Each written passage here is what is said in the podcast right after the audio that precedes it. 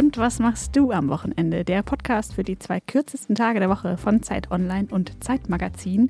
Wie jedes Mal mit dem herrlichen Christoph Arment, Editorial Director des Zeitmagazin, Podcaster, Newsletter und Co-Host dieses Podcastes. Hallo Christoph. Hallo Ilona und ähm, danke für die wie immer so freundlich herrliche Vorstellung von Ilona Hartmann, Schriftstellerin, Twitter- und Instagram-Göttin. Ihr kennt sie von ihrem Debütroman und als Autorin vom Zeitmagazin. Hallo Ilona. Hallo Christoph, irgendwann verkacke ich auch dann das nicht mehr mit dem, dass ich Leute so vorstelle. Das ist doch wunderbar gewesen. Und produziert wird diese Folge wie immer von Pool Artists, diese Woche von Konstanze Teschner. Ja, und wir haben einen fantastischen Gast. Wir haben den besten Gast als Gast. Ja, Raul Krauthausen. Hallo Raul. Hallo Raul. Hallo. Hi, schön, dass ich da sein darf.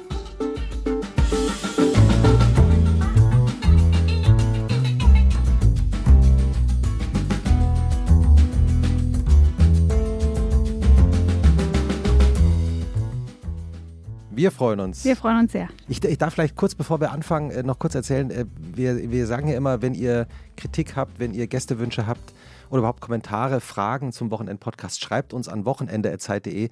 Es kommen irre viele Nachrichten. Äh, wir können nicht alle immer sofort beantworten, aber wollen nur vor allem auch Alexander Gar grüßen. Der ist Lehrer und hat uns geschrieben, dass er unseren Podcast im Deutschunterricht durchnimmt. Wo ich mich auch gefragt habe, wie? Ja. Und warum? Und was? Ähm, Vielleicht kriegen wir dann so, so einen Zettel zurück mit, was wir falsch gemacht haben. Ah, Vielleicht kriegen wir kleine Manöverkritik. Nein, das war eine sehr freundliche Nachricht. Aber das, dem wollte ich auch nochmal Bescheid sagen. Der hat uns ja eine Nachricht geschrieben, dass er nicht genau verstanden hat, den Begriff, den ich verwendet habe für den Pullover, den ich heute wieder trage, um das nochmal zu illustrieren. Ah, es sieht keiner, ne? Kannst du, kannst du ihn beschreiben kurz? Es ist ein, einfach ein stinknormaler Strickpullover und der hat aber einen. Äh, Diesen Zipper. Einen Zipper. Der hat einen kleinen Rollkragen und da ist ein Zipper. Und mhm. der geht aber nicht bis ganz runter. Ist keine Zipperjacke, sondern der ist nur so halb. Hier dingelt das Ding. Äh, und ich habe das Half-Zip genannt. Also ja. auf Englisch halber Reißverschluss. Ja, stimmt und nicht ganz, ne? De, ja, das ist mehr so Quarter-Zip. Aber den Begriff, den Anke Engelke, glaube ich, gesucht hat, das hat, ich weiß gar nicht, war das dann auf Instagram, wo das einer schrieb? Sie meinte vermutlich den Treuer. Ja, Treuer, also T-R-O-Y-E-R. Ich glaube, das Rätsel hat Social Media gelöst für uns. Genau. Also liebe Grüße an alle, äh, die uns, die uns hören und die uns schreiben. Also schreibt uns gerne weiterhin alles, was ihr wissen wollt zu den Pullover von Ilona und auch sonst überhaupt alles im Leben. Wir beantworten es früher oder später an wochenende.zeit.de. Und jetzt gehen wir aber rein in diese Wochenendfolge mit, wie immer, der knallharten Recherche der Schriftstellerin hier im Raum, die investigativ herausgefunden hat, Raul, wie dein Wochenende so aussieht ich bin selbst sehr gespannt. Ich auch. Das ist doch immer der Punkt, wo allen kurz wahrscheinlich so das Herz in die Hose rutscht, weil sie denken, boah, shit, was habe ich alles im Internet gelassen? Ich hoffe, ich hoffe, du meinst nicht das vergangene Wochenende, weil da war ich nur halblegal unterwegs. Halblegal? Oh, Moment, stopp. Was heißt, ja. halb, was heißt halblegal? Ja, das erzähle ich danach. Okay. Okay, gut. Äh, Guter ist, Cliffhanger. Es ist, ist auf jeden Fall, ähm, es ist eine Reihe wohlmeinender Unterstellungen, wo du dann einfach nachher die Freude hast, das alles komplett korrigieren zu können. Aber nur halblegal. Halblegal. Also, Raoul Krauthausen schläft jede Nacht acht Stunden und am Wochenende 800. Das ist kein Problem, denn Raoul Krauthausen hat dank seiner IT-Kenntnisse sein Wochenende so umprogrammiert, dass es 24.000 Stunden hat und er zum Beispiel noch mehr Serien schauen kann. Raul Krauthausen liest lieber 40 Online-Artikel als ein Buch. Aber Raul Krauthausen liest am Ende acht Online-Artikel, immerhin zwei davon ganz. Raul Krauthausen besitzt 365 Schiebermützen und wäscht jedes Wochenende sieben davon, damit die nicht keimig werden. er nickt. Raul Krauthausen nutzt das Wochenende unter anderem dafür, um nachzusehen, was die über 7000 Menschen gepostet haben, denen er auf Twitter folgt. Raul Krauthausen trifft dennoch auch FreundInnen, deren Wochenende nur eine reguläre Länge hat, was sehr freundlich von ihm ist. Aber natürlich kann Raul Krauthausen total gut abschalten. Zum Beispiel äh, den Geschirrspüler. Jetzt Und? sind wir gespannt. Ähm, wow. Da ist, äh, das da ist äh, viel, viel Wahres bei. ähm, also ich habe nicht 365 Mützen. Schade. Äh, die Spülmaschine schalte ich nicht ab. Äh, ich habe so 10 oder so. Im, also in Rotation. Immerhin. Das ist mehr als, also für jeden Tag der Woche plus nochmal zwei extra. Drei. Ja, genau. Und in Rotation und verschiedene Hutgrößen. Ich kann mir meine Hutgröße immer nicht merken. Das heißt, ich habe welche, die sind zu groß und ich habe welche, die sind zu klein. Und ich habe welche, die sind größenverstellbar. ja. Das geht mir auch immer so mit, mit, mit Mützen. Ich, ich habe einen zu großen Kopf. Ganz schwer mit Mützen manchmal. Wie ist es bei dir, oder? Ich trage nicht so oft Mützen. Ich habe mir mal eine selber gemacht, die war deutlich zu groß und das habe ich dann nicht zugegeben und sie trotzdem aufgesetzt. okay, Raul, also. wir lernen von dir. Das mit den acht Stunden, das stimmt. Ja. Ähm, schlafen, das ist mir wichtig. Ja. Sind auch meistens acht Stunden, auch am Wochenende, auch unter der Woche. Ich glaube, das ist äh, wichtig, um irgendwie fit zu bleiben als so chronischen Schlafmangel zu haben. Und stellst du dir dann trotzdem noch einen Wecker oder ist einfach dein Körper mittlerweile so drauf gebrieft, dass du einfach nach acht Stunden, dass du aufwachst? Ich habe die Luxussituation, dass ich Assistenz habe und ähm, die wecken mich. Wie? Also, also ich habe ja ähm, eine Behinderung. Der menschliche Wecker. Das heißt, ich brauche in meinem Alltag Menschen, die mir morgens und abends helfen. Ja. Hm. Dadurch, dass sie jeden Tag um acht kommen, sind sie quasi mein Wecker. Ah, das heißt, ich brauche keinen Wecker. Wenn sie dann mal nicht kommen, dann schlafe ich bis zehn. Und ist es bei dir auch so, dass dein Unterbewusstsein dich da dafür sorgt, dass du spätestens um 7.58 Uhr aufwachst? Ja, ohne Witz. Ich weiß gar nicht, wie das passieren kann. Das funktioniert wirklich sehr gut. Und am Wochenende 9.58 Uhr.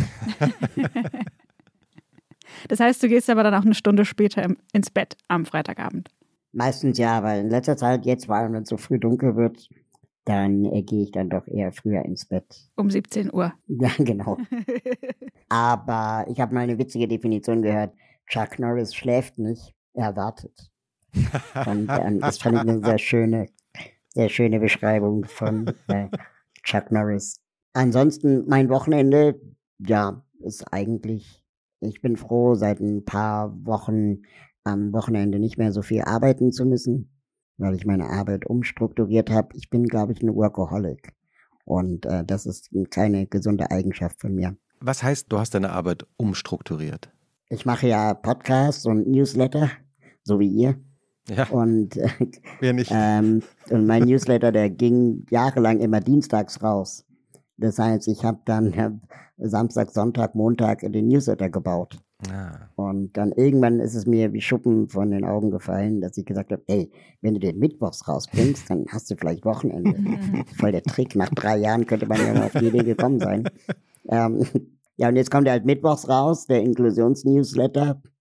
raul.de-newsletter, kurz Eigenwerbung. Das können wir auch in die Shownotes dann verlinken. Und der ist sehr viel Arbeit. Also inzwischen acht Stunden die Woche kuratiere ich Links und erzähle den AbonnentInnen was so zum Thema Inklusion und Mensch mit Behinderung in Deutschland und aller Welt gerade diskutiert wird. Für alle, die dich äh, nicht kennen, also die zwei, drei unserer Hörerinnen, du hast Glasknochenkrankheit und sitzt deshalb im Rollstuhl, richtig?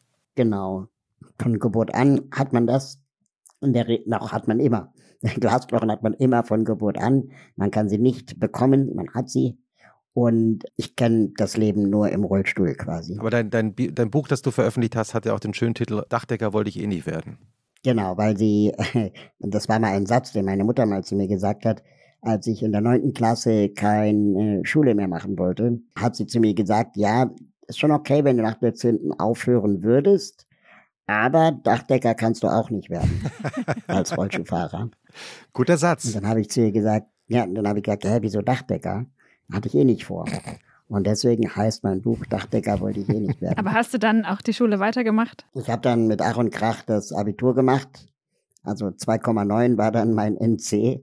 Das ist halt auch so tragisch, weil behinderte Menschen oft unterstellt wird, dass sie, wenn sie nicht laufen können, besonders schlau sein müssen. und das war ich halt nicht. Ist auch okay, aber ich musste das selbst erstmal annehmen.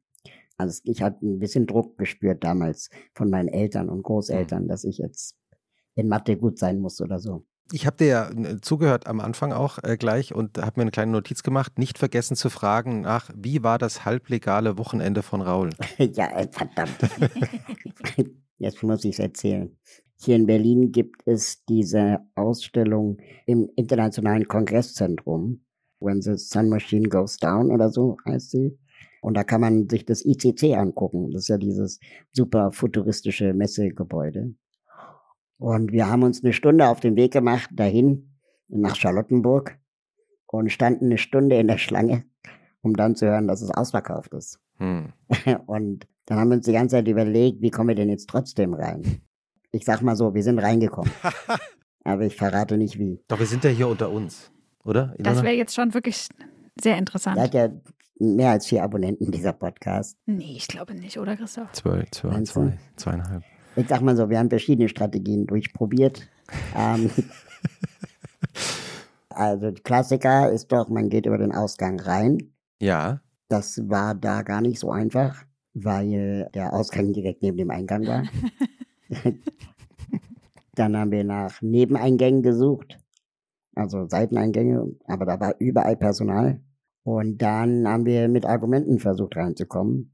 Und das Argument war, wir wollen nur in den Museumshop. Und ähm, dann waren wir drin. Aha. Muss man sich merken. Ja. ja, ich weiß nicht, ob die jetzt nochmal durchgelassen, aber. Ja, jetzt wahrscheinlich nicht mehr. Aber das ICC ist ja wirklich ein, ein, ein unglaubliches Gebäude. Äh, das jetzt, äh, das ist ja, diese Ausstellung ist ja, glaube ich, so ein, so ein Teil eines Projektes, um das wiederzubeleben. Silke Neumann, die, die ich äh, ein bisschen kenne, die setzt sich dafür auch sehr ein, dass das dass man da auch vielleicht, dass da auch vielleicht Agenturen, Firmen einziehen können, dass das eigentlich so wiederentdeckt wird. Was ist das Tolle an diesem Gebäude in, in tief im Westen von Berlin? Also dieses Gebäude ist ein, also ich habe dann den Wikipedia-Artikel durchgelesen. das Gebäude hat eine Milliarde Euro damals gekostet, also zwei Milliarden Mark. Und es ist von 75 bis 79 gebaut worden, von einem äh, Ehepaar entworfen worden. Und das Faszinierende an diesem Gebäude ist, dass es halt aussieht wie Raumschiff Enterprise. Ja, stimmt. ähm, und er hat so, man erinnert sich so ein bisschen auch an den Flughafen Tegel, mhm. auch so von der Architektur und den runden Fenstern und Gott so. Bin selig. Mhm. Das sieht aus wie so ein UFO, das mitten in der Stadt gelandet ist und eigentlich wie so ein Fremdkörper über dieser Stadt auch schwebt. Allerdings, wenn man dann sich durchliest, warum dieses Gebäude eigentlich nicht mehr im Einsatz ist, dann versteht man das auch. ähm, das ist angeblich äh, abgewirtschaftet, das heißt, äh, man müsste alles neu sanieren die Techniken, die Kabel, die Belüftungsanlagen, die Heizung. Und ähm, es hat zwar 200.000 Quadratmeter Fläche, aber davon sind nur 80.000 Quadratmeter mit Ausstellungsfläche bespielbar, weil der Rest sind Verkehrswege. Also sind einfach viele Gänge, breite mhm. Gänge und so. Und das findet nur das Publikum toll, aber nicht die AusstellerInnen. Und äh, die Messe Berlin, die hat gesagt, die können es nicht wirtschaftlich betreiben, bei so viel Verkehrsfläche, die ja auch beheizt werden muss und beleuchtet werden muss und so weiter und gereinigt werden muss, wenn sie die Fläche nicht verkauft bekommen. Deswegen ist es teurer in der, äh, ja, im, im Betrieb und in der Instandhaltung, als was sie einnehmen könnten durch äh, Ausstellungsfläche, Vermietung. Und deswegen haben sie es stillgelegt. Ja.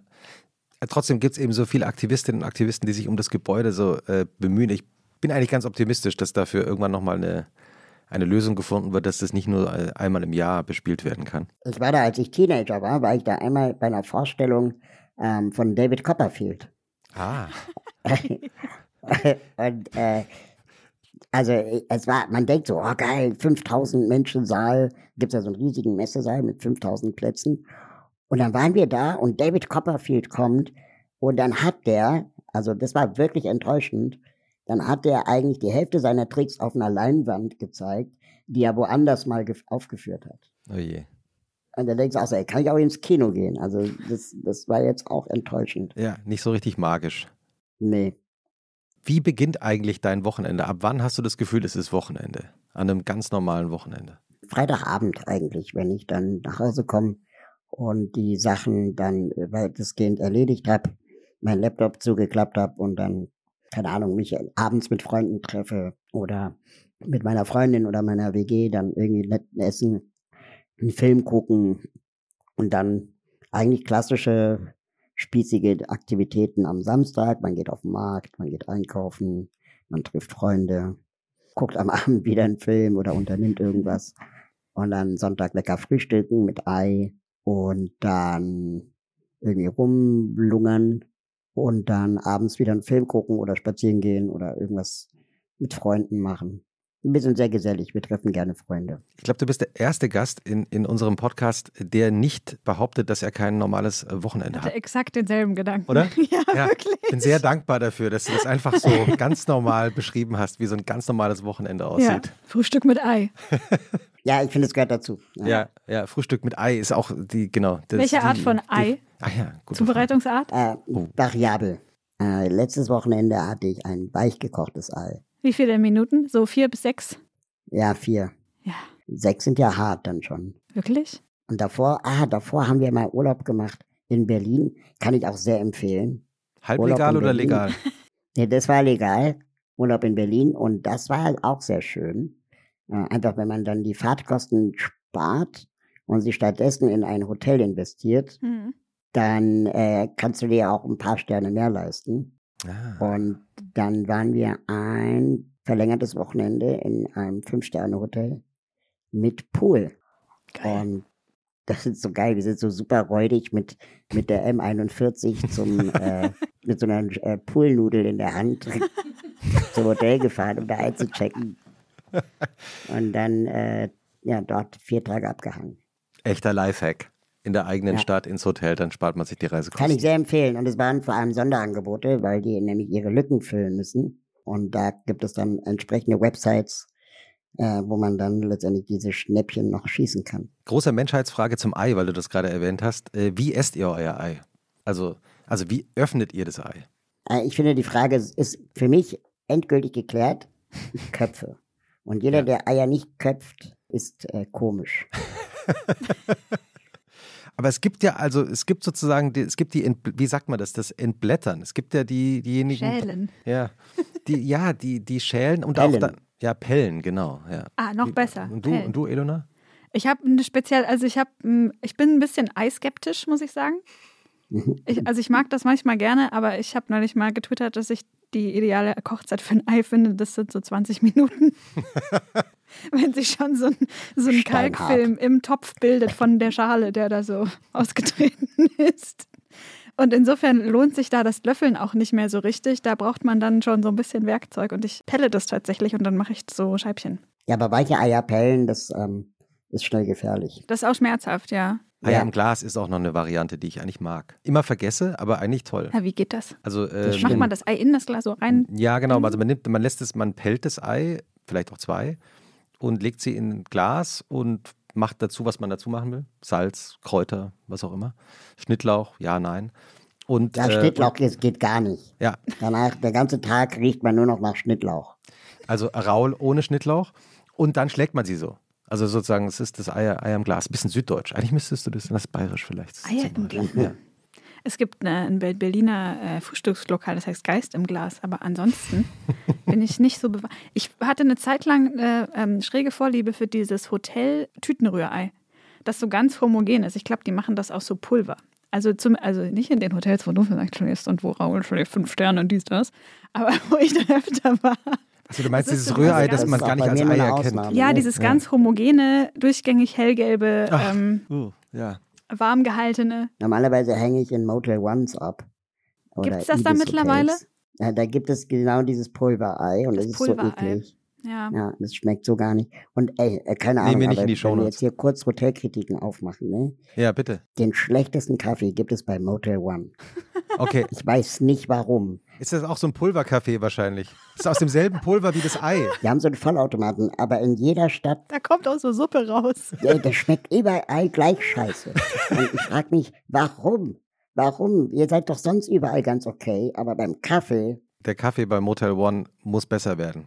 Ja, und der Kaffee in der Bahnlounge ist besser als bei Motel One. Und das will was heißen. Ja, das will Dazu habe ich eine, eine aktuelle Geschichte. Äh, ich war auch in einem Hotel neulich, weil ich eine Lesung hatte und Aha. Der Kaffee war, also da kam auch vorher noch so eine Gemüsebrühe, glaube ich, aus der Maschine raus oder aus so. Aus der gleichen Düse. Aus der gleichen Düse. Und ich lasse das nicht zurückgehen oder ich beschwere mich dann nicht, ich trinke den halt dann einfach nicht. Und dann bezahle ich und gehe. Und leider haben wir auch im gleichen Restaurant abends gegessen. Und dann kam die gleiche Kellnerin, die mich mittags schon bedient hatte mit dem Kaffee, hat unsere Bestellung aufgenommen. Und ich habe mich schon so, ich habe das schon vergessen und habe mich in Sicherheit gewogen. Kommt sie zurück und sagt: Ah, eine Frage habe ich noch. Was war mit dem Kaffee? Sechs Stunden später. Ich dachte, sie bringt dir den vom Morgen, damit du den weitertrinkst oder so. Oder, oder du hast eine Suppe. Ich habe gerade, du hast eine Suppe bestellt und die hat irgendwie nach Kaffee geschmeckt. Oder dachte, das. Ja. das war wirklich, ich bin ähm, wirklich rot angelaufen. Ich habe mich gefühlt wie eine 13-Jährige, die aus dem Lehrerzimmer unerlaubt was entwendet hat oder so. Was hast du ihr gesagt? Und ich war so, äh, das, das war, ich warte dann doch, wollte den dann nicht mehr. ich bin dann normalerweise relativ schlagfertig, aber in dem Moment, oh. weil ich das so nicht gewohnt bin, also Kaffeetrauma ausgelöst. Wirklich, ja. also. Verrätst du, in welcher Stadt es war? Ähm, das war in Bad Boll. Ah ja. Das ist ähm, auf der Schwäbischen Alb. Liebe Grüße. Liebe Grüße. Ich habe noch eine äh, Geschichte aus dem äh, Fünf-Sterne-Hotel, in dem ich war. Wir haben dann, also weil wir das wirklich nicht oft machen, haben wir dann natürlich auch wie so 13-Jährige gefühlt, ne, die, die alles mal ausprobieren wollten und hinter jede Tür gucken und so. Und ähm, irgendwann haben wir uns dann allen Mut zusammengenommen und haben dann angefangen, das Personal auszufragen. was, was sind denn die verrücktesten Situationen, die Sie erlebt haben? Und äh, dann erzählte der Concierge, dass er in einem ähnlichen Hotel schon mal gearbeitet hat, in der gleichen Kette, aber in Sao Paulo. Und da hätte dann nachts um zwei ein Gast äh, gerne drei Katzen kaufen wollen. Dann dachte ich auch so, das ist so ein bisschen wie bei Hangover oder so, ne? wo dann die Leute irgendeinen Film fahren und dann Katzen plötzlich brauchen. Brauchen vor allem. Mhm. Und dann, dann gab es eine, Nachts um eine, zwei. Dann gab es eine Familie, die in Berlin eingecheckt ist. Die wollte wohl mal ähm, äh, ihr Essen in Blattgold eingedeckt haben. Ah ja, war das Franck Ribery. Ja. Ja, also der, er hat gesagt, das konnten sie nicht machen ähm, aus Prinzip. Hm. Weil sie gesagt haben, wir sind zwar ein Fünf-Sterne-Hotel, aber wir pudern hier nicht im Arsch. So ja. nach dem Motto. Das fand ich sympathisch. Sie hätten es machen können, aber nur aus da. Prinzip. Wir, hätten, wir haben das Blattgold immer in der Küche vorrätig, aber, aber, aber, aus Prinzip machen wir das nicht, sonst verlangen danach äh, alle. Ja, genau. genau. Das ist ja immer das Argument, wir können das nicht machen, weil dann wollen nachher alle. Aber das ist super, das ist super witzig, wenn ihr euch mit den Leuten anfreundet, die dort arbeiten. Ich war neulich im Soho-Haus und habe mich mit dem Tontechniker angefreundet. Und der war so nett und hat uns dann äh, ja, einfach eine Führung gegeben. Ja, stimmt. An so Orte, wo man sonst nicht reinkommt, einfach nett fragen, ist super. Ja, es gibt zum Beispiel, ich war mal äh, ein einziges Mal in Kuba und da hat mir jemand erzählt, es gibt einen Trick, wie man in das Hotelzimmer kommen kann, in dem Che Guevara und Fidel Castro die Revolution geplant haben. Weil offiziell kommt man natürlich nicht hin, darf man natürlich nicht rein. Äh, ich aber gut, man dass muss, du das auch nur uns dreien erzählst. Ja, uns beiden meine ich. Genau, ja. das bleibt ja alles hier unter uns, ist auch so halblegal, wie du sagen würdest. Äh, und äh, sagte, man muss einfach auf diesen Gang gehen, wo das Zimmer ist. Ich habe mhm. vergessen, in welchem Gang, aber man kann das sicher sehr leicht googeln. Und dann wird, muss man nur zwei Minuten warten. Es wird auf jeden Fall innerhalb dieser zwei Minuten irgendein Concierge, Hotelmitarbeiter auftauchen. Den und dann braucht man genau und dann braucht man einen Dollarschein und äh, lässt den Dollarschein äh, in der Hand und fragt, wo, wo denn das Zimmer sei. Ach, du meinst einfach klassisch Bestechung. Und dann wird man in dieses Zimmer gebracht. Und da Aber sieht das Zimmer ist doch dann voll. Ja, und das, das Zimmer sieht auch äh, wirklich immer noch so aus. Also da waren, also die hatten das wirklich so restauriert und so gelassen, wie das damals war. Also äh, ja, kann ich nur als kleinen Reisetipp empfehlen. Ist schon ein paar Jahre her, ich hoffe, es ist immer noch so. Habt ihr das schon mal gemacht? So jemandem, so, weiß ich nicht, Concierge oder Rezeption oder irgendwie mh, hm, angestellt, in, so mit so einem Geldschein, so sich irgendwas extra erkaufen? Nur einmal in Kuba, kann ich sagen. Das ist das einzige Mal. Du? Nee. Raul? Nee. Nee, auch noch nicht. Auch nicht, nee. Aber was ich schon mal gemacht habe, da, da war ich auf Teneriffa und war mit, mit, mit Freunden unterwegs und wir haben dann einfach in so einem, wie nennt man das, All-Inclusive-Urlaub äh, waren wir unterwegs und das Essen war schrecklich und der Pool war schrecklich und es war wie so ein, wie so ein Kreuzfahrtschiff, aber ohne Schiff halt. und, und die Leute waren strange und die, die, die Shows waren super weird. Und dann dachten wir, wir hatten dann so Hotelnight. Mhm. Ne, die anderen Hotels waren alle, wirkten von außen irgendwie alle cooler. Und dann haben wir uns den Spaß gemacht, eine Woche lang äh, uns in andere Hotels reinzusneaken. ähm, also nicht in die Zimmer, aber so in die Pools oder in die Restaurants oder in, in die Wellness Areas. Und ich sage euch eins, auf Teneriffa, Pro-Tipp, die Tiefgaragen sind der Eingang. Ihr müsst über die Tiefgaragen in den Poolbereich. Ab in die Shownotes damit. Über die Tiefgarage in den Poolbereich. Ja, das ist, äh, also ich, ich, ich gar nicht gedacht, dass wir heute so eine Reisepodcast-Folge äh, aufnehmen, aber äh, finde ich, find ich ziemlich fantastisch. Äh, Raul, du hast in, deine, in der Schilderung deines regulären Wochenendes, glaube ich, ungefähr dreimal erzählt, dass du einen Film schaust. Also ich glaube Freitag, Samstag und Sonntag. Mhm. Oder eine Serie. Deswegen bin ich natürlich unglaublich gespannt, ob du Film- und Serientipps für uns hast. Oh, das ist richtig fies. Da erwischst du mich jetzt, weil Ich habe das Paradox of Choice. Ich setze mich dann vor Netflix, Amazon Prime oder was auch immer und stelle dann fest, dass ich vor lauter Auswahl mich meistens für gar nichts entscheide oder die Filme dann so zehn Minuten anfange und dann langweilig finde und dann ich ganz viele zehn Minuten angefangene Filme in meiner Playlist habe. Ich gucke Trailer und habe dann so viel Zeit damit vertrailert, dass ich dann ins Bett gehen könnte. Aber was ist der letzte Film, den du zu Ende geschaut hast? Vielleicht ist das einfacher. Also meine, meine Partnerin äh, guckt gerade Squid Game. Das gucken ja irgendwie alle, mhm. außer ich. Koreanische Horrorserie. Ja. Habe ich Angst vor. Ich auch. Ja. Zusammengesuchtet haben wir Haus des Geldes, die letzte Staffel. Mhm. Und das ist so unfassbar gut. Warum? Ich finde es so großartig. Weil man einfach die ganze Zeit denkt, okay, jetzt, jetzt fliegt alles auf. Und dann findet die Serie doch noch eine Wendung äh, man sympathisiert mit den eigentlichen Bösewichten und gleichzeitig sind die Bösewichte aber die Guten und die Polizei werden immer böser, weil sie immer verzweifelter sind bei der, bei, bei der Jagd.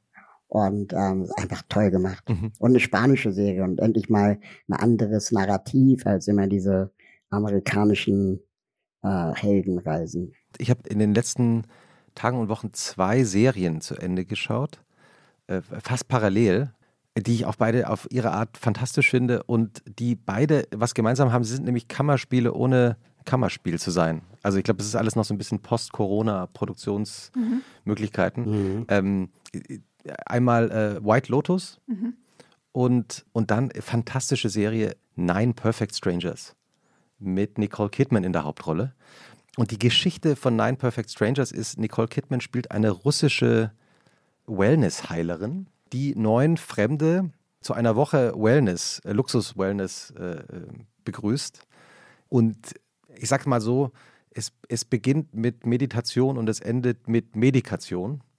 Also oh, äh, wow. das Thema Microdosing ist äh, ganz groß in dieser Serie. Und äh, es ist wirklich ziemlich verrückt. Also es ist fast wie so ein Trip. Also es geht sehr viel um Ayahuasca und all diese Dinge, die jetzt so in den letzten Jahren immer populärer geworden sind. Und in dieser Serie wird dann eben auch erzählt, wie die einzelnen Menschen darauf reagieren und wie sie mit den Traumata ihres Lebens umgehen. Inklusive Nicole Kidman, die diese russische Wunderheilerin so glaubwürdig spielt, dass man einfach nach der zweiten Folge vergessen hat, dass es eigentlich Nicole Kidman ist. Und die Serie ist fast wie ein Trip. Also ist fast so selbst so Microdosing hochgedreht. Also kann ich wirklich ähm, sehr empfehlen. Das klingt spannend. Ja, Wo also, läuft die? die läuft auf Amazon Prime. Mhm.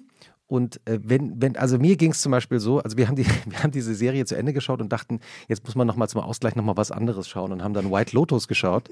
äh, White Lotus ist eine Satire-Sendung, die äh, Serie, die auf Hawaii spielt, in einem Luxusresort, also einem Hotel, Hotelanlage.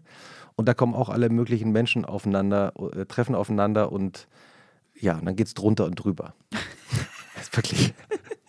Also der, der Hotelmanager, der, ähm, also ich kann nicht in Details gehen, aber ähm, kann ich nur empfehlen. Also es ist eine sehr unterhaltsame, bisschen böse, aber nicht zu böse äh, Satire auf diese äh, Hotelwelt, über die wir auch schon heute geredet haben. Es ist wirklich die Urlaubs-, Hotel- und Wellness-Folge. Ja. Es ist aber auch so, ich habe bei den beiden Toll. Serien gedacht, nach dem, was, was Raul gerade geschildert hat, wir waren, sind alle auch sehnsüchtig nach anderen Orten, ne? weil wir natürlich auch so mhm. lange so wenig gesehen haben. Ich glaube, mhm. daher kommt auch die Faszination plötzlich bei solchen Serien. Mhm. Ich habe über die Corona-Zeit, weil du gerade Corona sagst, und irgendwie schließt sich da für mich gerade ein, ein Kreis, witzigerweise. Über die Corona-Zeit habe ich relativ wenig Leute getroffen und kennengelernt. Meine WG und noch jeweils Freunde der WG, jeweils einer, jeder durfte einen mitbringen. Und einer von denen war Jakob Lass. Ich weiß nicht, ob der euch was sagt. Jakob Lass ist äh, Filmregisseur. Mit dem haben wir uns angefreundet in den letzten Monaten. Und äh, der hat einen Film gemacht. Der heißt Love Stakes. Ah. Und äh, Fantastisch. der spielt auch in einem Hotel. Fantastisch. Das ist auch eine Art Kammerspiel. Mann. Erzähl, klärt mich auf, erzählt oh, mir. Oh, das ist so toll, dass wir den jetzt hier in dem Podcast haben, Raul. Erzähl bitte die Geschichte von Love Stakes, einer meiner absoluten Lieblingsfilme aus Deutschland. Erzähl du die Geschichte, aber Nein, ähm, schon so lange äh, her, dass ich ist schon ja bei mir auch. Aber auf jeden Fall, es handelt von einem Mann, der in einem Hotel anfängt zu arbeiten, ich glaube als Physiotherapeut. Ja. und sich verliebt in eine, die dort auch arbeitet. Und das Ganze spielt sich quasi in diesem Hotel ab. Ist auch eine Art Kammerspiel, weil nicht so viele Leute dort arbeiten. Und es, äh, es spielt nicht nur die, sagen wir mal, zwei Menschen verlieben sich Geschichte, sondern es erzählt auch äh, Upper Class und Lower Class Geschichte in diesem Hotel. Also ich glaube, sie arbeitet eher in der Küche und er ist eben Physiotherapeut. Irgendwie so. Aber ich war, äh, erinnere mich auch nicht mehr so ganz genau an den Plot. Schon eine Weile her. Das schließt aber den Kreis zum Thema Hotel und Corona und Filmgucken. Ja, ich habe äh, und sie wird gespielt von Lana Cooper, die ich bis dahin nicht kannte. Seitdem verfolge ich ihren Weg als Schauspielerin und er von Franz Rogowski, äh, der auch so ein und äh, Franz Rogowski, wenn ich mich recht erinnere, das war sein erster Film. Und der, der, das war irgendwie auch ganz, äh, ein ganz toller Moment. Und Jakob Lass hat sich äh, spezialisiert auf Impro. Das heißt, dieser Film enthält ganz viele Impro-Elemente, was man auch an den Dialogen einfach merkt, dass sie mega authentisch sind. Ja, wirklich fantastischer wirklich, Film. Ja. Muss los, muss jetzt Film gucken. Fast, fast zehn Jahre her, dass, äh, dass der im Kino lief, aber der ist äh, ja sehr empfehlenswert. Und der hat noch einen anderen tollen Film gemacht, Tiger Girl weiß nicht, ob du den kennst. Tiger Verfilmung Girl. eines, äh, eines Romans Berlin. aus Berlin. Genau, spielt in Berlin und also Hauptrolle ist eine Frau, die sich so durchs Leben schlägt und auch im wahrsten Sinne des Wortes schlägt. So ein bisschen Macho Art Film auch. Und äh, sie lernt eine andere Frau kennen, Vanilla heißt sie, die ähm, sie zum Vorbild nimmt. Und Vanilla ähm, will von Tiger Girl lernen, sich auch so durch Leben zu kämpfen. Die war vorher so eine Art Mauerblümchen und so weiter. Und ähm, Tiger Girl hat aber noch Prinzipien, wen sie haut und wen sie nicht haut. und Vanilla irgendwie nicht. Und äh, haut dann einfach irgendwann jeden.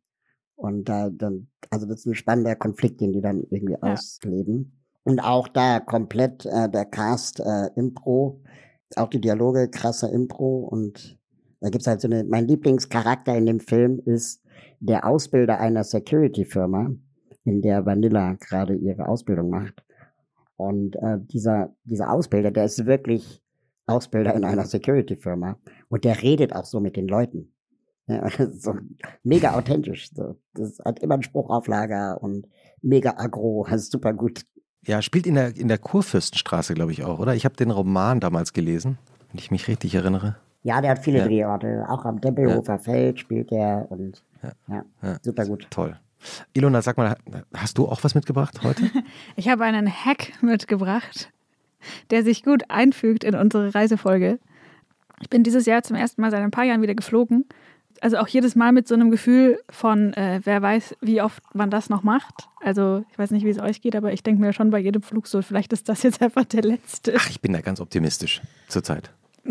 Ja, ich meine mehr so aus Umweltgründen. Also ich glaube, dass man schon wieder reisen kann und so, aber ähm, so ganz geil fühlt sich das einfach nicht mehr an. Innerhalb von Europa zu fliegen. Ja, also ich fliege eigentlich immer nur, wenn ich damit, also wenn ich sonst ein Schiff fahren müsste. Hm. Und alles, was ich sonst innerhalb von Europa mit dem Zug machen kann, mache ich mit dem Zug, auch wenn das irgendwie zehn Stunden dauert. Hat ja auch Anke Engelke, äh, die ja auch bei uns vor einigen Wochen äh, Gast war, äh, auch sehr eindrucksvoll geschildert. Ne? Sie ja. fliegt nicht mehr innerhalb von Europa. Ja. Was ja auch, also wenn man sich ja, mal damit beschäftigt, das geht auch ganz gut. Ja. Also wenn die Plätze rollstuhlgerecht sind, ja. Hm. das ist dann meine Einschränkung, aber rollstuhlgerecht und Flugzeug ist auch eine eigene Challenge. Hm. Wir müssen mal einen Reisepodcast machen. Und wohin geht dein nächster Urlaub? Hm. So wie, und was machst du am Wochenende? Einfach. Machen wir ja jetzt gerade schon, Raul, Stimmt heimlich. Ne? Ja, ja. War schon die erste Folge heimlich. Ja. Aber was ist denn jetzt der Hack? Ja, genau. Der Hack ist, also ich habe immer das Problem gehabt, dass mir, dass ich wahnsinnige Ohrenschmerzen bei der Landung hatte. Also auf einem Level, wo ich vor dem Start schon eine Ibu genommen habe, weil ich sonst bei der Landung so wie so die Babys fast auch gerne mitgeheult hätte. Oh. Mhm. Und ähm, dann gibt es da so spezielle Ohrstöpsel und dann muss man Kaugummi kauen und so Gesichtsverrenkungen machen. Und also ich habe wirklich da alles ausprobiert und nichts hat geholfen. Jetzt hat mir eine Apothekerin gesagt, dass man Nasenspray so viel in die Nase machen soll, dass das im Hals runterläuft, dass, dass hier diese äh, Röhre frei wird.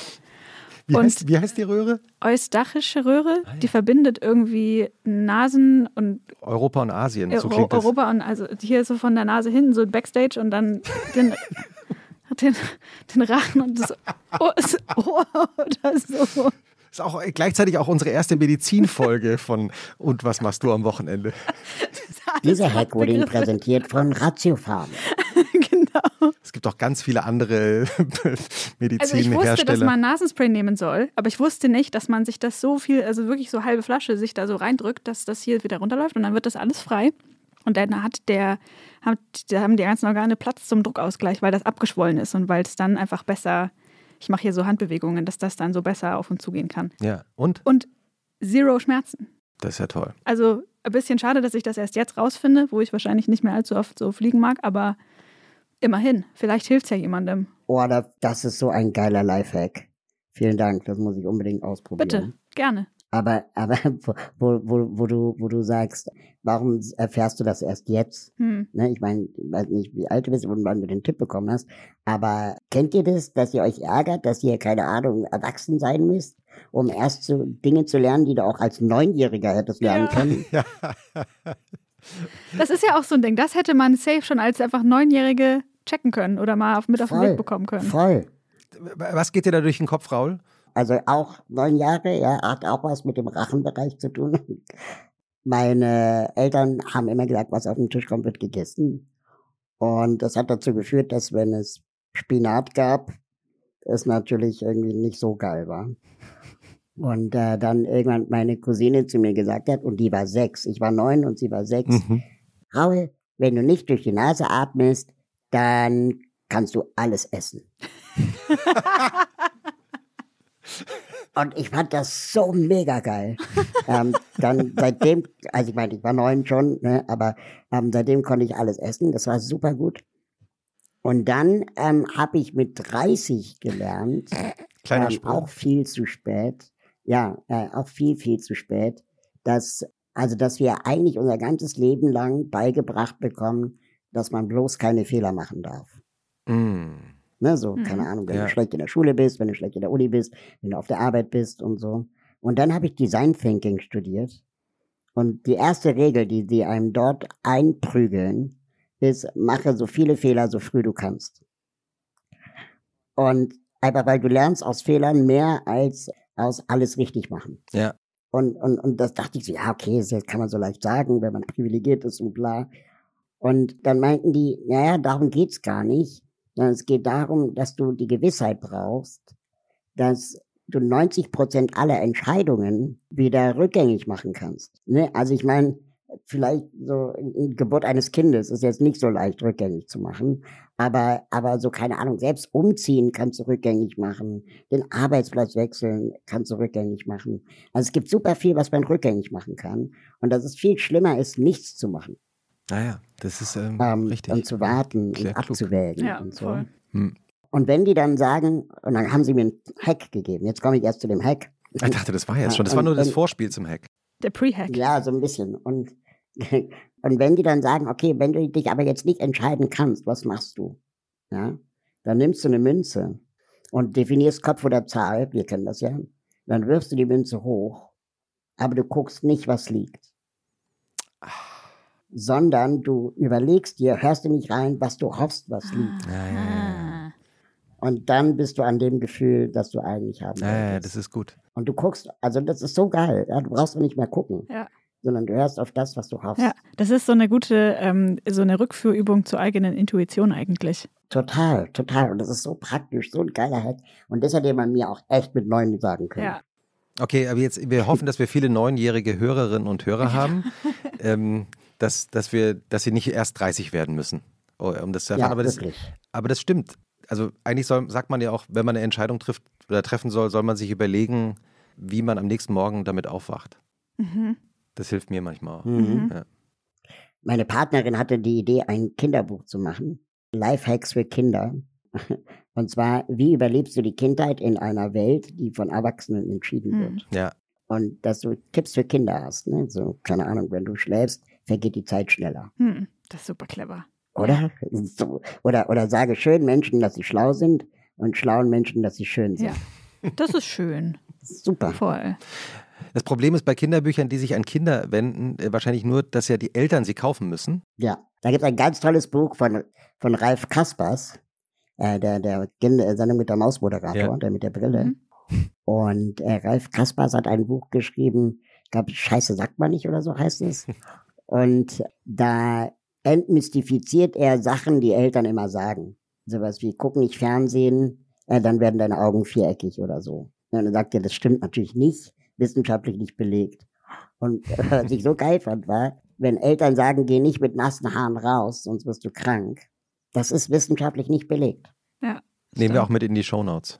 Unbedingt. Äh, ich weiß nicht, ob das Buch genauso heißt, aber Ralf Kaspers war der Autor. Ich suche es doch Das finden raus. wir raus. Ja, kann ja. man rausfinden. Ja. Also vom Reisen in die Medizin zu den äh, philosophischen Lifehacks.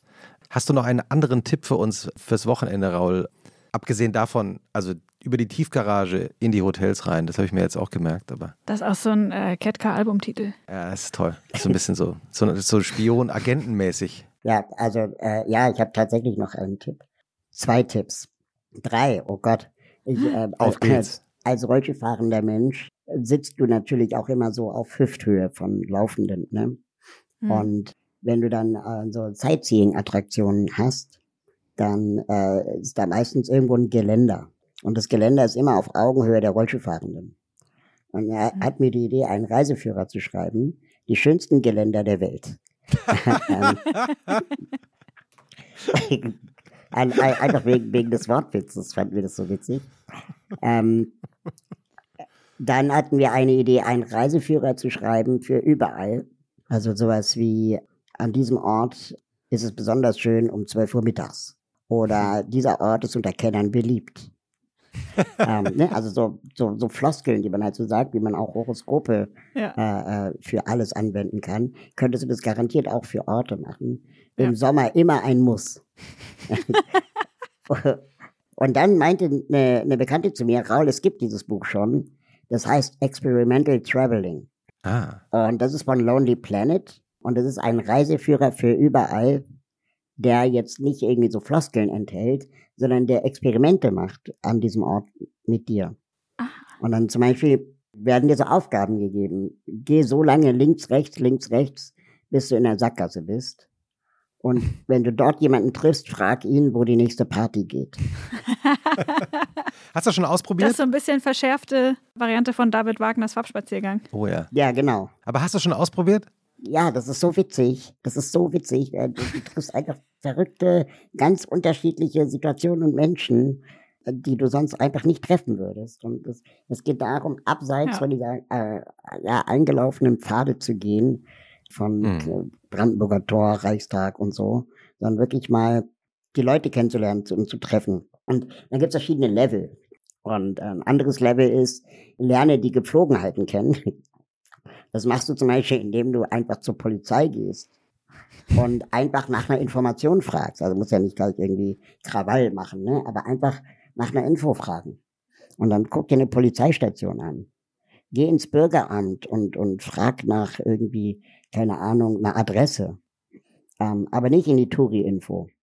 Und das letzte, das höchste Level. Aber du musst ganz kurz, bevor du das höchste Level noch erzählst, äh, ähm, äh, hast du es auch mal gemacht auf einer Polizeistation? In einer Polizeistation war ich nicht, aber ich bin wirklich so lange links, rechts, links, rechts gegangen in Hildesheim, ähm, äh, bis es äh, eine Sackgasse gab. Und wo ging dann die nächste Party? Genau, dann haben wir dann jemanden gefragt, sag mal, wo geht denn die nächste Party? Und dann meinte er, wenn ihr was erleben wollt, dann verlasst die Stadt. Das, das, ist doch super. Hildesheim natürlich der Ort der deutschen Literatur, äh, in dem äh, deutsche Literaturgeschichte unterrichtet wird, create, äh, glaube ich, also insofern äh, ähm, liebe Grüße an alle Deutschlehrer, die uns jetzt hören und abschalten. Aber Boss-Level, Boss-Level von, von diesem Buch Experimental Traveling ist Reise mit deiner Partnerin oder deinem Partner irgendwo hin und trennt euch und verabredet euch in 24 Stunden an dem Ort, wo ihr glaubt, dass euer Gegenüber euch erwartet. Oh, großer. Das ist aber, das ist wirklich ein Boss-Level-Partner-Prüfungstest, oder? Ja, aber du hast dann 24 Stunden das alleine erlebt und danach hast ja. du was zu diskutieren. Wo warst du? und vor allem, wo bist du? Ja. ja. Aber ich sage euch, man kann jeden Ort entdecken. Das ist so großartig. Ja, das ist ziemlich gut, ja. Was wäre so ein Ort, an dem ihr aufzufinden wärt. Nach 24 Nach 24 Stunden. Stunden. In welchem Zustand auch? Ich, ich, hoffe, ich hoffe, ich hoffe, äh, äh, auf einer Parkbank einigermaßen erholt. Also ich glaube, ich würde die 24 Stunden nutzen, um möglichst viele Menschen kennenzulernen und möglichst viele Geschichten einzusammeln. Mhm. Ähm, aber platonisch kennenlernen, ne? Jetzt nicht irgendwie daten, flirten, Tinder, sondern einfach nur so random. Ja. Ansprechen, fragen, ey, sag mal, wo gibt's denn ein geiles Café, wo kann man hier Kuchen essen, irgendwie so. Ja. Hm. Ilona? Ich glaube, bei mir geht es entweder in, also so zwei Richtungen. Entweder im Bett, im Hotelbett, auch nicht aufgestanden in der Zeit. Aber lebend. Lebend. okay. Oder komplett derangiert an irgendwie so einer 15 Kilometer entfernten Bushaltestelle. Endstation. Wo, wo ich nicht mehr zurückfinde oder so. ah, Und so ja. ein Schuh fehlt. Also ähm, 24 Stunden ähm, ist der Boss-Test, ja. Das ist fantastisch. Nehmen wir natürlich auch in die Shownotes das Buch. Also kann ich sehr empfehlen. Das ist wirklich witzig. Das ist ein super Geschenk für Weihnachten. Und das kann man ja auch im Prinzip, also man muss ja noch nicht mal dafür wegfahren eigentlich. Ja, eben. Du kannst es in jedem Stadtteil machen. Ja, und da muss man auch nicht im Urlaub sein dafür. Ja, wenn, wenn du sagst, am Wochenende, Raul, schläfst du gerne länger. Also mir geht es ja so, ich wache eigentlich nach, ich muss zugeben, nach sieben Stunden immer einmal kurz auf es ist auch egal, zu welcher Tages- und Nachtzeit ich ins Bett gegangen bin. Nach mhm. sieben Stunden wache ich einmal auf. Ich kann dann wieder einschlafen. Also der, ich halte sehr viel vom zweiten Schlaf. Mhm. Äh, aber wie geht's dir da, Raul? Also äh, kannst du dann wirklich auch mal zehn Stunden schlafen oder geht es nicht? Nee, ich wache auch immer auf. Und ähm, manchmal kann ich da nicht einschlafen, dann höre ich irgendwie Podcast oder so. Ja, hilft und immer. Ne? Dann habe ich irgendwann mal aus Versehen in der Müdigkeit die DLF-Audiothek und das Apple Podcast Logo sehen gleich aus. Ziemlich ähnlich. Beide so lila. Und dann war ich so müde und habe dann irgendwie den DLF Audiothek-Button geklickt und dann nachts um drei Deutschlandfunk angemacht. Und ich sage euch, nachts um drei ist Deutschlandfunk genauso geil wie tagsüber. Da gibt's richtig gute Reportagen, wahrscheinlich irgendwelche Wiederholungen oder so. Aber, aber, aber ich, ich, ich, dachte, ich, dachte, jetzt, äh, gibt es da nachts um drei auch Interview, Live-Interviews mit Politikern, die wieder früh aufgestanden sind? Also wenn dann nur mit äh, Wolfgang Bosbach. Genau. Der, aber sonst äh, wüsste ich nicht. okay, also äh, live nachts die DLF-App drücken und live Deutschlandfunk hören. Ja, also wahrscheinlich ist es alles Wiederholung, aber es ist wirklich gut. Und auch schöne und ruhige Musik dann und ab und zu eine Reportage aus Russland. Ist doch nett. Ja, du bist ja auch Podcaster. Hast du eigentlich, also ich, wenn, wir nehmen jetzt mal äh, alle Anwesenden aus, aber hast du einen ähm, Lieblingspodcast gerade, den du empfehlen würdest? Natürlich den eigenen. Also ich wollte ja sagen, die, An die Anwesenden nehmen wir aus. Das war meine diplomatische so, Formulierung. äh, ja, in der Tat. Ich höre ganz gerne einmal so diese Wochenzusammenfassung von Holger Klein. Wochendämmerung, glaube ich, heißt der der, der ist wirklich gut. Dann, ich bin großer Holger Klein-Fan. Ich habe mit dem mal zusammen bei Radio Fritz gearbeitet und der macht sehr viele Podcasts, äh, unter anderem Wer redet ist nicht tot, ein Podcast, ähm, wo es äh, sehr viele spannende Gespräche auch gibt. Er macht so viel wissenschaftliche Podcasts.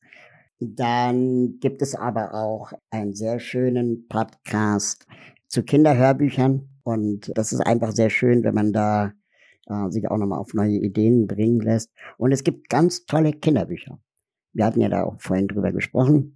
Kinderbücher sind äh, total wichtig. Ja, das stimmt.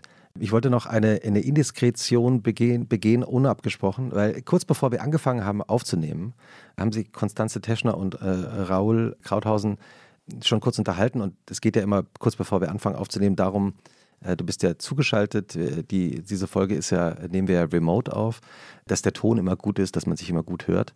Und Raul hat mir erzählt, kurz bevor es losging, dass äh, du eine Idee, dass ihr beide, glaube ich, gemeinsam eine Idee hattet für einen neuen Podcast. Ja, ist Konstanze zugeschaltet oder soll ich Ihnen erzählen? Ja, sie ist, sie, sie sitzt äh, uns hier schräg gegenüber und. hallo, hallo, ich bin's, Konstanze. Oh, hallo, Konstanze. hallo. Ja, Raul, willst du erzählen? Wir hatten eine sehr geniale Idee, die wahrscheinlich alle ASMR-Fans glücklich machen wird. Also die Idee war so eine Art äh, Schweige-Podcast, wo man nur das aufnimmt, was der Raum für Geräusche von sich gibt. Manchmal knarzt doch irgendwas oder jemand läuft im Treppenhaus vorbei und man hört es halt. Weil manchmal fällt irgendwas um ja. oder so und dann. Und ich, ich wollte vorschlagen, äh, ob wir nicht unseren Wochenend-Podcast spontan dazu nutzen, so eine Mini-Pilotfolge aufzunehmen, ähm, um mal zu demonstrieren, wie das so wäre. Vielleicht können wir ja mal kurz reinhören in einen spontanen Pilot, äh, wie sich dieser Podcast anhören würde.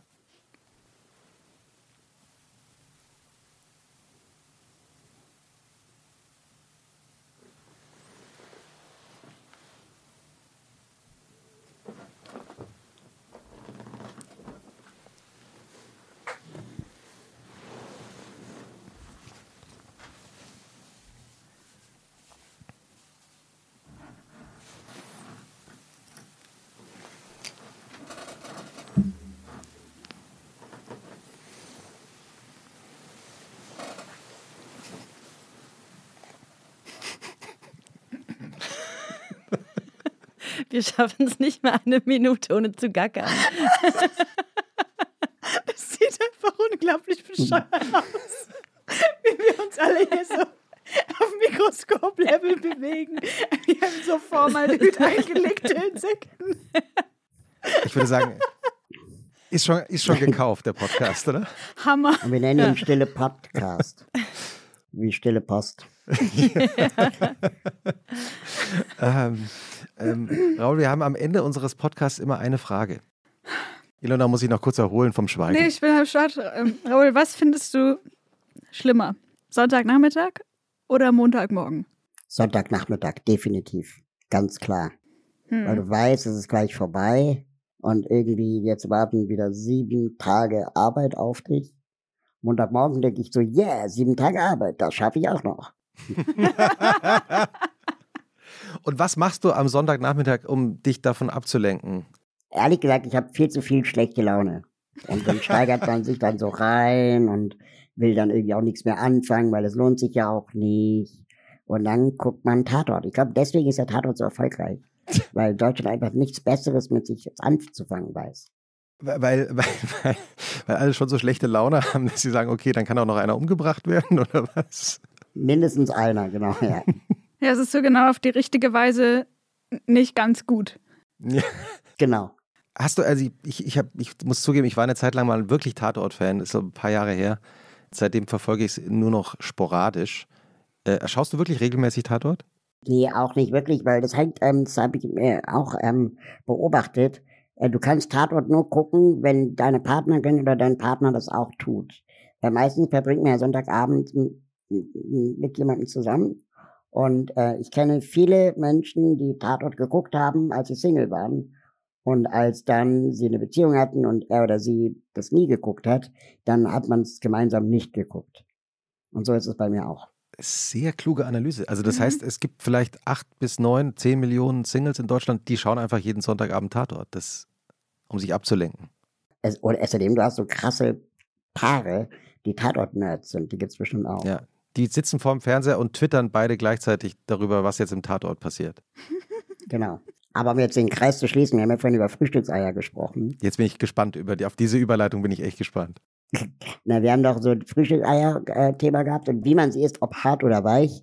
Ähm, aber viel entscheidender finde ich doch die Frage. Und daran, das ist genauso wie mit Tatort mögen oder Tatort nicht mögen. Es gibt ja nichts dazwischen. Es gibt ja niemanden, der sagt, finde ich zumindest, ja, mal so, mal so. Entweder du bist Fan oder du guckst es nicht.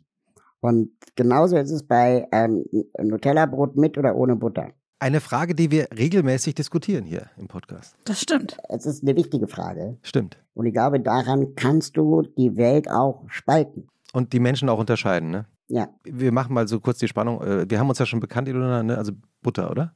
Äh, Nee. Also ich zumindest. Ich nicht. Ah, du bist nicht, du bist Nutella-Brot, mhm. also oder Nudossi-Brot, äh, ohne Butter. Ohne. Okay. Konstanze, ich frage mal kurz Konstanze, die, die ja auch schon schweigende Podcasts heute erfunden hat. Das Zündlein an der Schon Waage. mit Butter. Mit Butter. Konstanze Also, ist auch Team Butter. Das Butterfett ist ja ein. Geschmacksträger und es potenziert ja, nochmal dieses, die Perversität des, der Nutella. Und Raul, Und je du? mehr Butter, desto besser. Haben wir einstimmig beschlossen, Ilona. Das ist jetzt, Ist jetzt schade auch. Ab jetzt musst du dein Nutella-Brot mit Butter essen.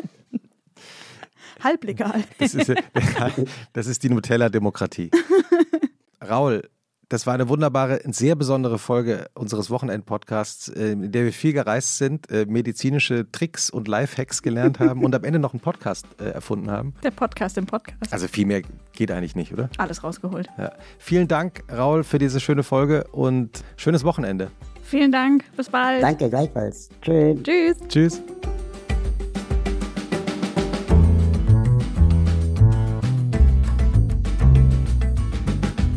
Was machst du am Wochenende? Ist ein Podcast von Zeitmagazin und Zeit Online, produziert von Pool Artists.